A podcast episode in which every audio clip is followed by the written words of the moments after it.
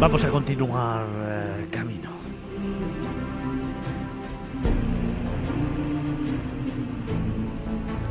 Vamos a seguir descubriendo un nuevo patrimonio de la humanidad.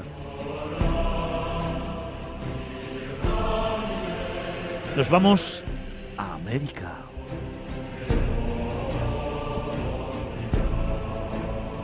Nos vamos a Estados Unidos.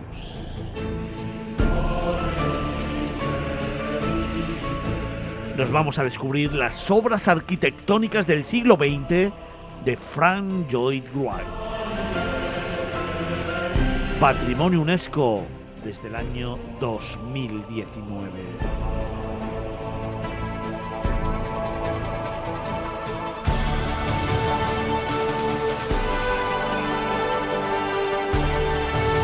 El padre de la arquitectura orgánica, sin lugar a dudas, que en total diseñó más de mil estructuras, de las cuales al menos la mitad tomaron vida. Y entre ellas están las ocho que fueron declaradas Patrimonio Mundial de la UNESCO. Son sus obras arquitectónicas del siglo XX.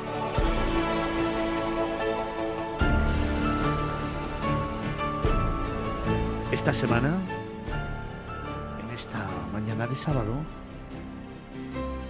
nos vamos a conocer las obras arquitectónicas del siglo XX de Frank Lloyd Wright, UNESCO desde el año 2019.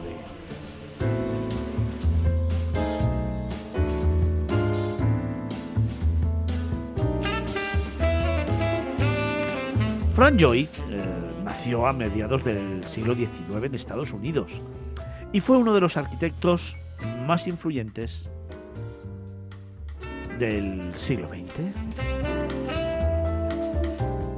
Fue arquitecto, diseñador de interiores, escritor y educador y diseñó más de mil estructuras, de las cuales se completaron 532 y en 2019 ocho obras suyas fueron declaradas Patrimonios de la Humanidad por la UNESCO.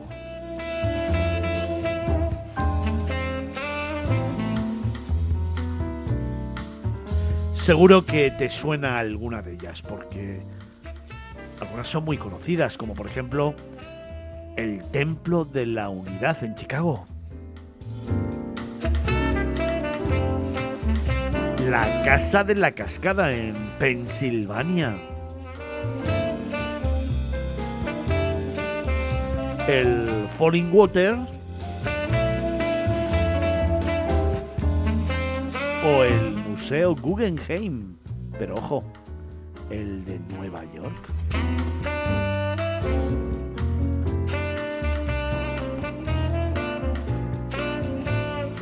Este artista proponía el diseño de estructuras que estuviesen en armonía con la humanidad y el entorno que la rodeaba.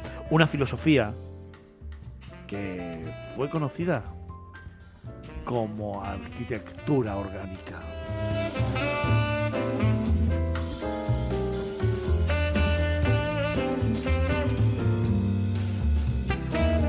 Precisamente todos los edificios de Frank Lloyd reflejan esa arquitectura orgánica de la que te estaba hablando, que incluye un plan abierto, una difuminación de los límites entre el exterior y el interior, y el uso, Carlos, sin precedentes de materiales como el acero y el hormigón.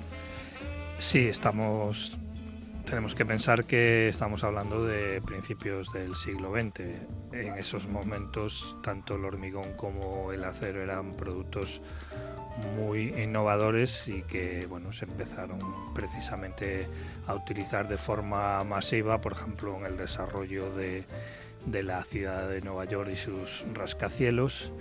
Pero es que el caso de Frank Lloyd Wright es un, es un caso muy, muy peculiar porque él como tal no estudió arquitectura en, en la universidad, sino que estudió ingeniería civil y luego fue cuando empezó a trabajar como asistente en estudios de arquitectura con, con arquitectos eh, famosos, pero es que ya con 30 años tenía su propio estudio, claramente era un absoluto genio porque ese concepto que ahora es bastante común de, diseñar tanto pues, la fachada, el, edificio, el exterior, eh, como interiores, para hacer algo mm, arquitectónico, pero al mismo tiempo con características humanas y orgánicas, eso hace un siglo era prácticamente impensable. Pero bueno, tiene mucho que ver con que él era un hombre muy inquieto, de hecho vivió durante un tiempo en Japón, muy joven, y, yo estoy seguro de que allí le influyó pues la naturaleza eh, espectacular de, un país como Japón y le ayudó a desarrollar esa, ese concepto de arquitectura orgánica que fíjate también es algo que lo hemos comentado cuando hemos hablado de, Gaudí pero en el caso de Gaudí es, es diferente Gaudí se inspiraba en las formas de la naturaleza para diseñar sus edificios ¿no? entonces veía pues la forma de una caracola de mar y hacía una lámpara para un salón de una casa en forma de caracola de mar. En el caso de Lloyd Wright, él utilizó los materiales más modernos que, existían en ese momento, como el hormigón y el acero, para hacer una arquitectura que fuera muchísimo más amable con, el, con el hombre. Y desde luego él lo consiguió.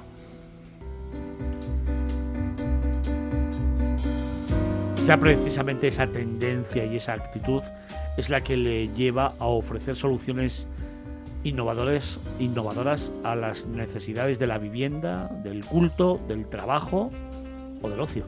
Sí, al contrario que muchos arquitectos que luego pues se les ha llamado arquitectos estrella, ¿no? Estamos hablando, por ejemplo, de Frank Gehry. Cualquier edificio que veas de Frank Gehry lo vas a reconocer, sea un museo o sea otra cosa, ¿no? Porque pues, es absolutamente personal. Te puede gustar más o menos, pero es la firma del, del arquitecto. Ya no hablemos de, por ejemplo, Santiago Calatrava, ¿no?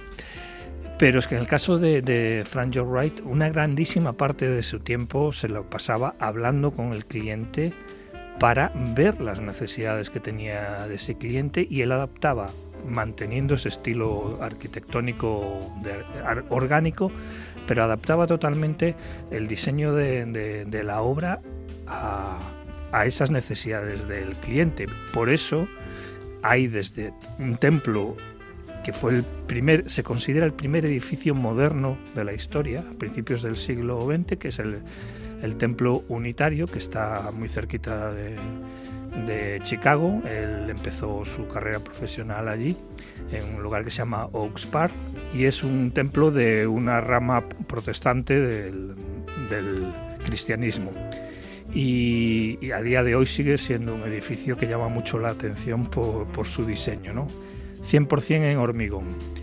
Y, pero es que luego diseñó y construyó casas familiares eh, económicas, o sea, nada de casoplones. Algunas sí lo es, la Casa de la Cascada seguro que es una imagen que, que nuestros oyentes, si no la tienen en mente, la van a ver en nuestras redes sociales, porque cuando le, le pidieron construir una casa integrada en la naturaleza, en, en una zona de Pensilvania, eh, no se le ocurrió mejor sitio para hacerla que justo encima de una cascada que había en el terreno.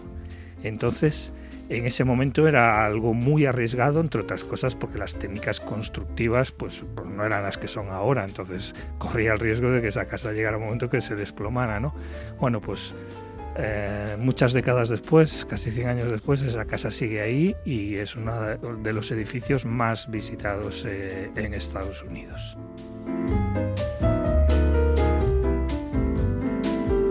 El trabajo de Wright eh, durante este periodo tuvo un fuerte impacto en el desarrollo de la arquitectura moderna en Europa.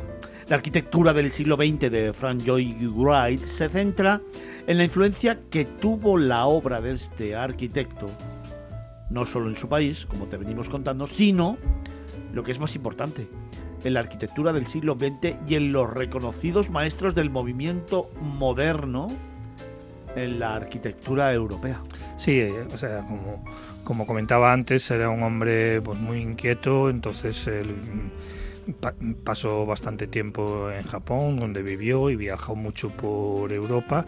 Y bueno, su afán era el de pues eso, promover un uso, un desarrollo de, de arquitectura pues muy humana que por ejemplo influyó en la Bauhaus, estamos hablando de ese movimiento arquitectónico, bueno, mucho más que, que, arquitectónico, arquitectónico, artístico, eh, de diseño gráfico de, Alemania de los años 20, desgraciadamente cercenado por la llegada del, del nazismo.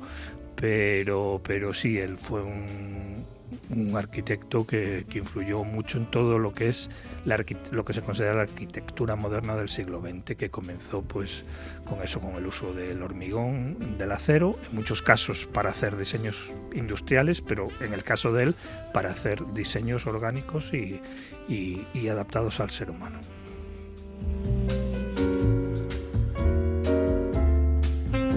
Los edificios emplean la abstracción geométrica y la manipulación espacial como respuesta a las necesidades funcionales y emocionales y se basan literal o figurativamente en las formas y en los principios de la naturaleza.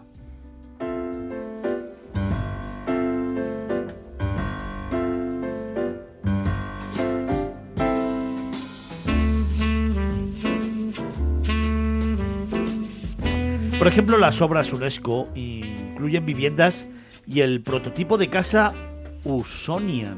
Es muy curioso este concepto, que muy poca gente lo sabe, pero, pero es interesante porque forma parte también del, respeto de Frank Lloyd Wright por incluso por la terminología, ¿no?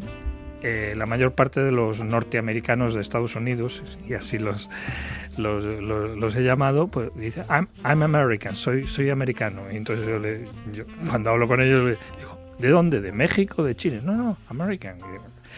Eh, entonces él decía que, no se debía usar ese concepto porque es, es erróneo. American son todos los americanos, ya sean los del norte, los del sur o los del centro.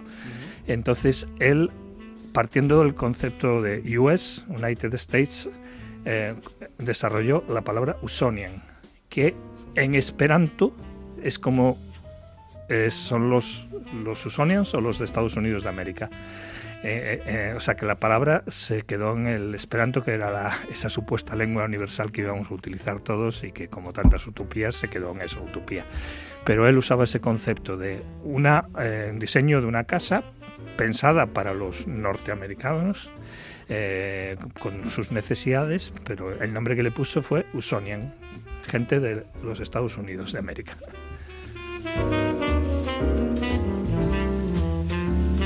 Y por ejemplo, a mí me gustaría mirar por un agujerito en el tiempo y ver la reunión que tuvo pues con los dueños de ese terreno de Pensilvania, que le dijeron, mira, es un terreno con mucha naturaleza, muchos bosques, en otoño llega pues el cambio de color de las hojas, tenemos varios riachuelos, cascadas, y querríamos una casa integrada en la naturaleza. Y yo dijo, sí, espera, y ala, pues te meto la casa dentro de la cascada, y es, wow, dentro de la casa es una maravilla, pero cuando la ves por fuera dices tú, ¿cómo, cómo es posible que, tuviera esa visión hace tantas décadas de, la casa? Como te estaba contando, las obras UNESCO incluyen viviendas y el prototipo de casa Usonian, que nos lo ha contado Carlos, un lugar de culto, un museo y complejos de viviendas propias del arquitecto con estudio e instalaciones educativas. Sí, él mismo él mismo se diseñó varias eh, viviendas propias, tenía una pues, eso, muy cerca de, Chicago, en Oak Park, pero luego tenía otra también en Arizona, que ahí está un entorno semidesértico, o sea que eh, buscaba también eh, lugares que fueran muy distintos a nivel de climatología y de, de entorno paisajístico para, bueno, pues un poco como reto de vamos a ver qué casa puedo construir aquí que esté bien integrada en la naturaleza y que responda a las necesidades del cliente. Evidentemente en Arizona pues tiene que ser una casa que pues aísle bien del, calor, que permita la entrada de luz pero que no se achicharren porque bueno pues es un ambiente semidesértico con muy pocas lluvias y entonces él pues hacía ese trabajo de, fondo de, buscar la máxima adaptabilidad de su arquitectura a las necesidades del entorno y eh, del cliente.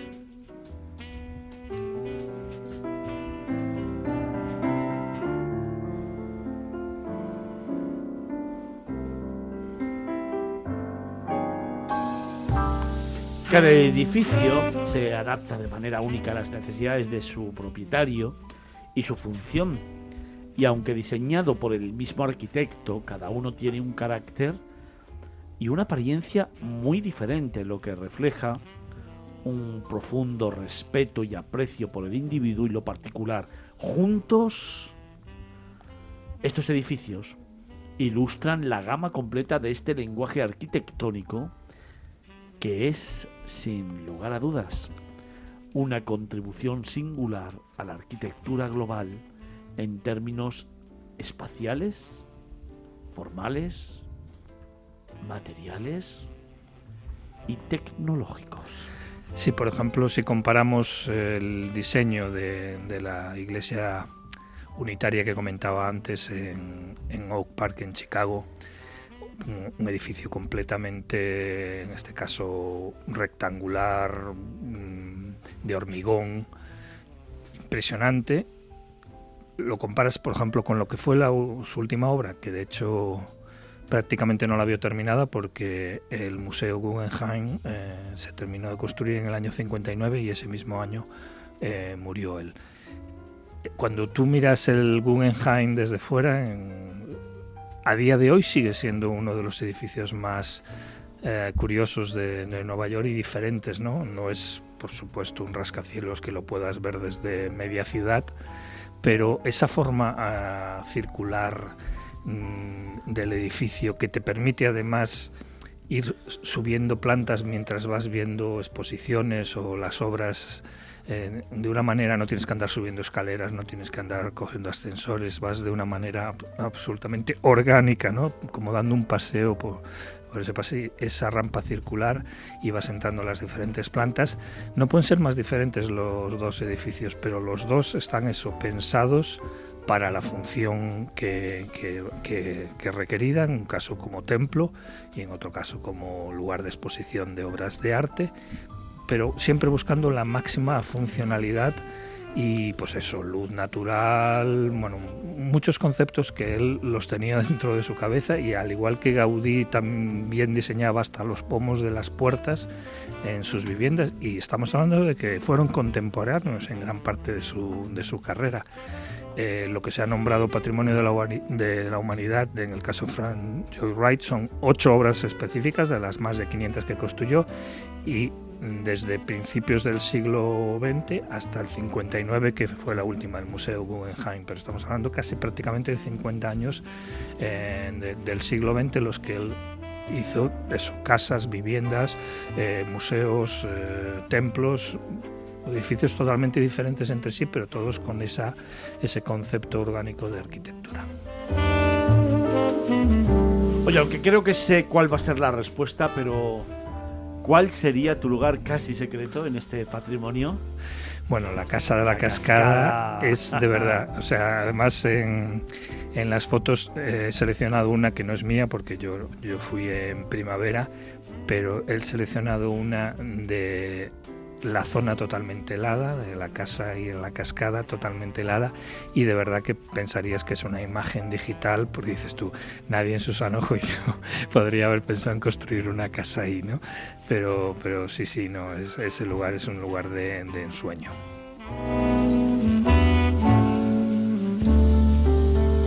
¿Y algún consejo que nos quieras dar para descubrir este patrimonio de la humanidad?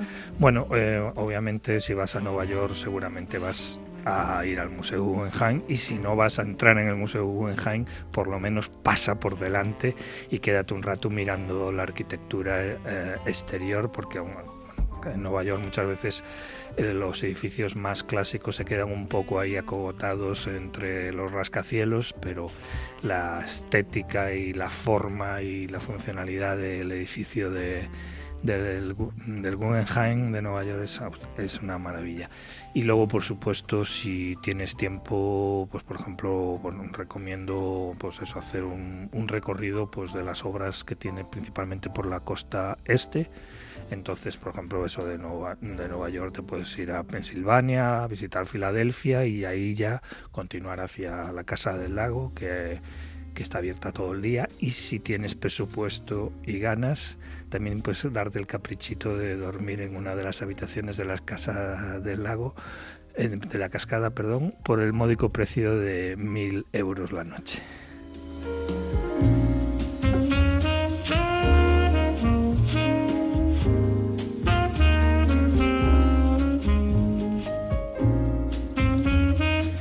Estamos contemplando las fotos que os estamos compartiendo en redes sociales y son espectaculares. Son, son increíbles. Una, una, una, una, pregunta que es que no me he quedado. estaba escuchando y estaba tan embelesado escuchándote que se me ha ido un poco la olla. ¿De qué año es esta construcción de la cascada? La casa de la cascada es de los años 30. es alucinante. O sea, es que me dice que está hecha ayer y me lo creo. Efectivamente, efectivamente. Es que su, su arquitectura realmente es atemporal.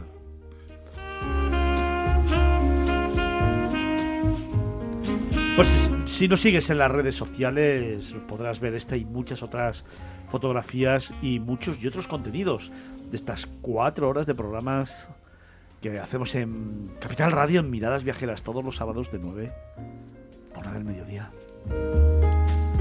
Así que te las recuerdo para que las tengas ahí a mano. En Twitter, en Twitter es arroba miradas viajeras y arroba capital radio B. En Facebook. Facebook.com miradas viajeras y Facebook.com capital radio B. También estamos en Instagram. Arroba miradas viajeras guion bajo. Y siempre con un hashtag. Hashtag miradas viajeras.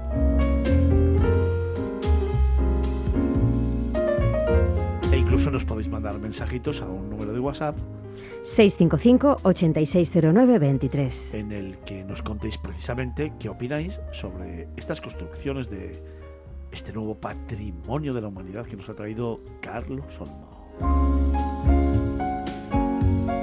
América.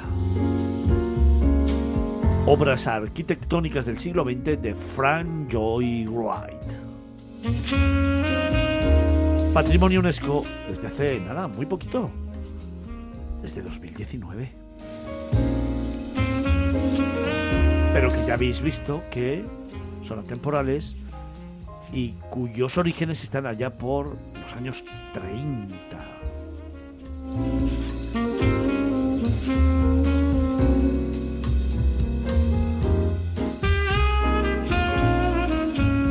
Vaya pasada. Patrimonios de la humanidad.